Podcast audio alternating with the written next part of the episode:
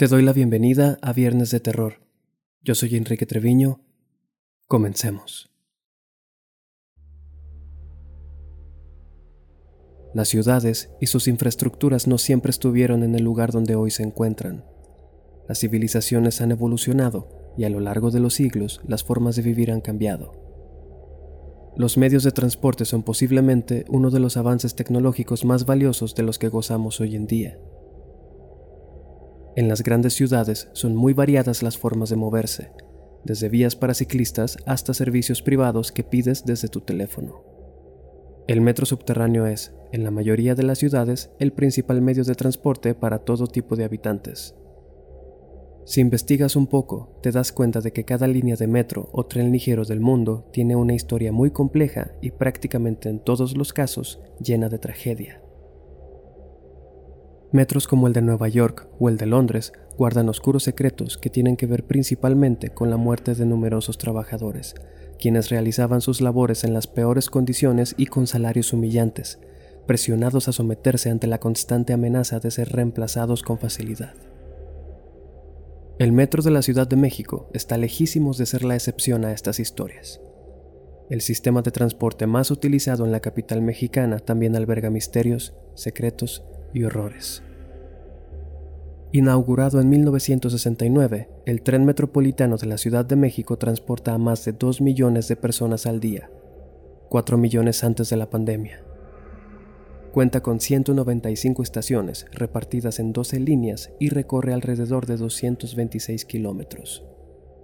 Es de esperarse que una obra de esta magnitud contenga un sinfín de historias, algunas relacionadas con la tragedia humana, como el 20 de octubre de 1975, cuando dos trenes hicieron colisión en la estación Viaducto, en la línea 2, accidente en el que 30 personas perdieron la vida y otras 70 resultaron heridas. Este suceso quedó registrado como el primero de muchos accidentes en el metro de la Ciudad de México. Imagínate la carga energética que hay en estas estaciones.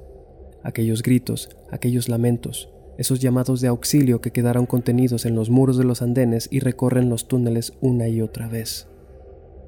Apariciones, sonidos extraños, fallos en la realidad, alteraciones en el tiempo, son muchísimas las cosas que ocurren y que hoy más que nunca las historias de estos misterios se están haciendo notar por todo el país y el mundo.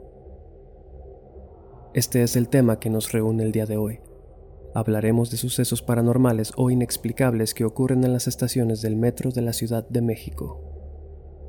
Antes de comenzar con las historias, quiero agradecer profundamente a las personas que me compartieron sus anécdotas, a quienes mencionaré antes de comenzar cada una. La noción del tiempo es algo fácil de perder. A todos nos ha pasado. Depende de dónde estemos y qué estemos haciendo, el tiempo pasa demasiado rápido o demasiado lento. Siempre que tenemos prisa por llegar a algún lado al que vamos tarde, da la impresión de que los minutos pasan en pocos segundos, y cuando necesitamos que el tiempo se apresure, cinco minutos se sienten como una hora. Si bien este fenómeno es algo con lo que todos estamos familiarizados, algo muy distinto es cuando el paso del tiempo y tus acciones tienen un desfase inexplicable.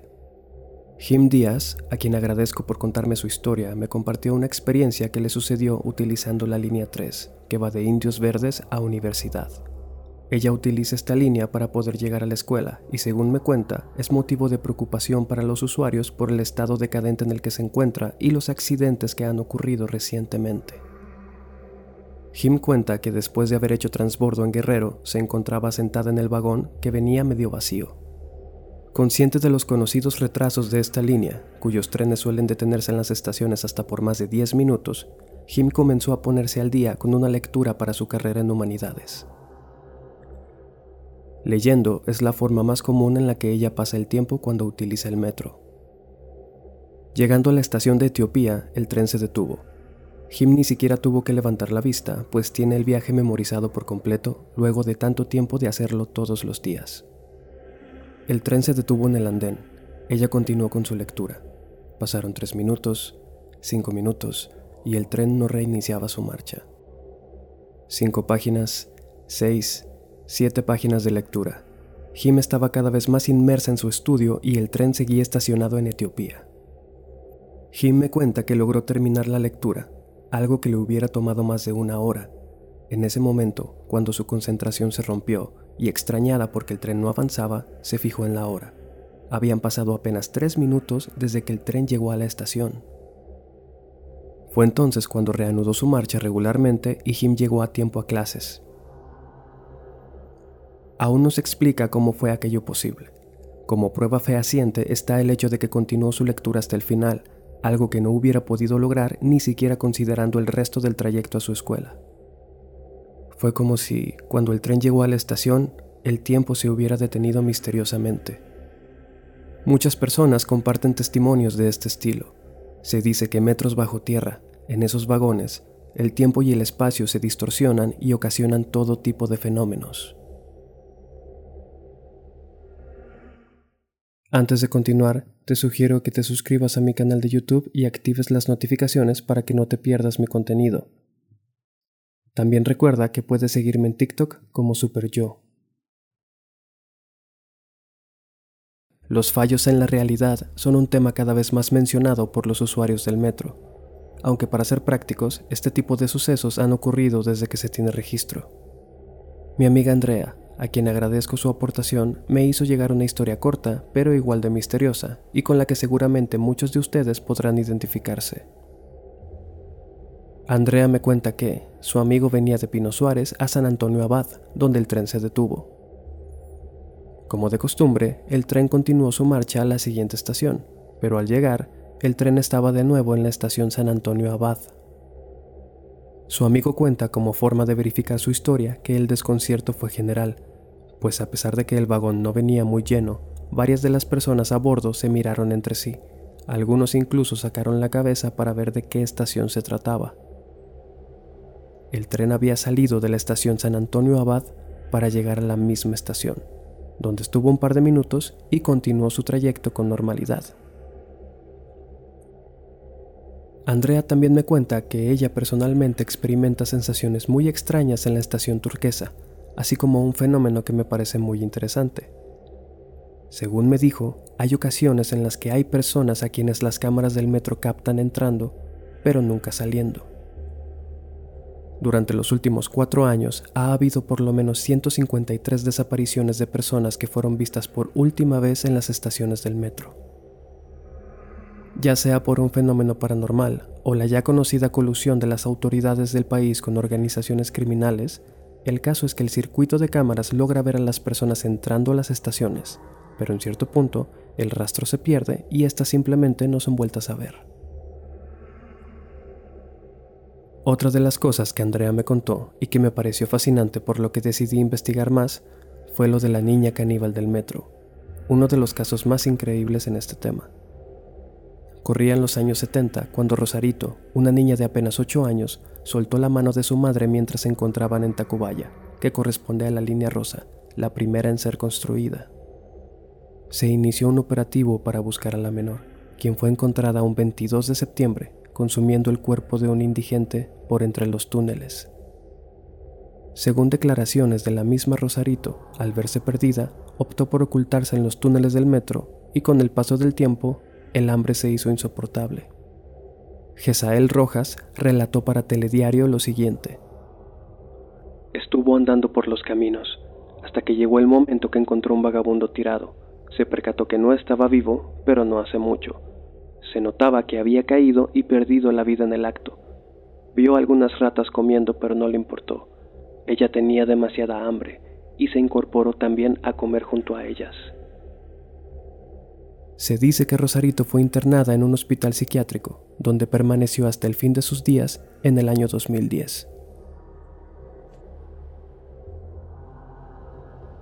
Una amiga que prefirió permanecer en el anonimato, pero a quien agradezco mucho su ayuda, me platicó un poco y me exhortó a investigar sobre los diferentes fantasmas y espectros que habitan en el metro y que son vistos por cientos de pasajeros cada año. El niño de la estación de Pantitlán es una de las apariciones más populares y mejor documentadas. Pantitlán es una de las estaciones más concurridas ya que es punto de encuentro de varias líneas. Quienes han sido testigos de estas apariciones dicen haber visto a un niño de no más de 11 años vestido con una camiseta blanca y descalzo. La mayoría de personas que lo ven son vigilantes y personas de taquilla, pues este espectro ronda Pantitlán pasada la hora del servicio.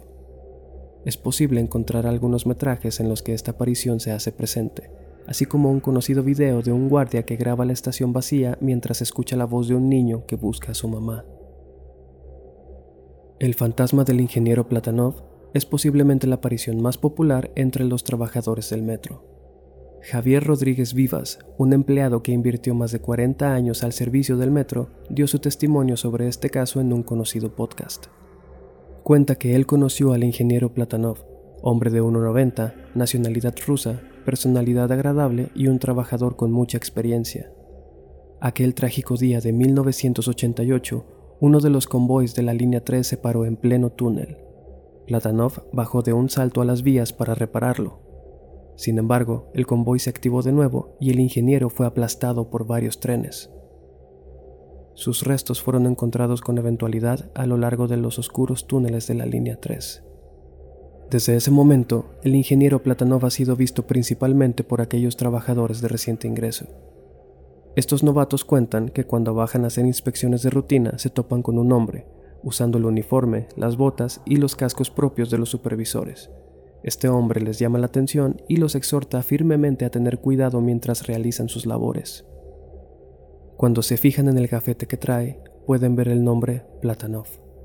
De regreso, cuando comentan a sus superiores lo sucedido, la verdad cae sobre ellos como un balde de agua fría.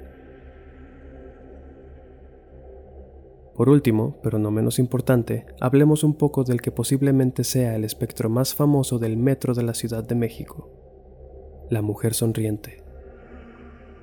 Una vez más, esta historia tiene su base en la línea rosa del tren, es decir, la línea 1, aunque algunos usuarios aseguran haberla visto en otras líneas. La mujer sonriente del metro suele aparecerse ya entrada la noche, normalmente en el último recorrido. Quienes la han visto describen a una mujer alta, sumamente delgada, vestida de negro con una falda que le cubre los pies, lo que crea la ilusión de que se mueve flotando por el aire. Su piel es extremadamente pálida y su cabello cubre la mayor parte de su cara. Testimonios de usuarios cuentan que al percatarse de la presencia de esta mujer en los andenes, esperando el tren a la distancia, se aseguran de subirse a un vagón lo más alejado de ella. Sin embargo, a pesar de estar tres o cuatro vagones de distancia, la mujer aparece repentinamente en el mismo vagón. Entre más solo esté, más probabilidades hay de que la mujer sonriente decida acercarse a ti lentamente y casi sin que te des cuenta. Cuando esté lo suficientemente cerca, podrás ver su cara, pálida, demacrada, con ojos hundidos y una sonrisa anormalmente amplia que abarca todo lo largo de su rostro. Quienes han sido testigos de esta aparición dicen que es una experiencia traumática e inolvidable. La mayoría simplemente cierra los ojos y baja corriendo del vagón en la siguiente estación, sea esta o no su destino final. Solo salen de él para alejarse de aquella horrible visión, la cual, algunas veces, según cuentan, lo sigue con la mirada desde adentro del vagón.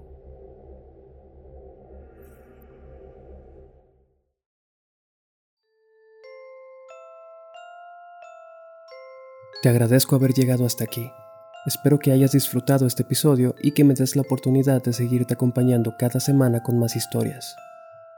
Te recuerdo que puedes encontrarme en YouTube y en TikTok como Super Yo.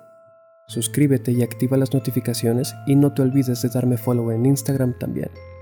Yo soy Enrique Treviño, nos vemos a la próxima.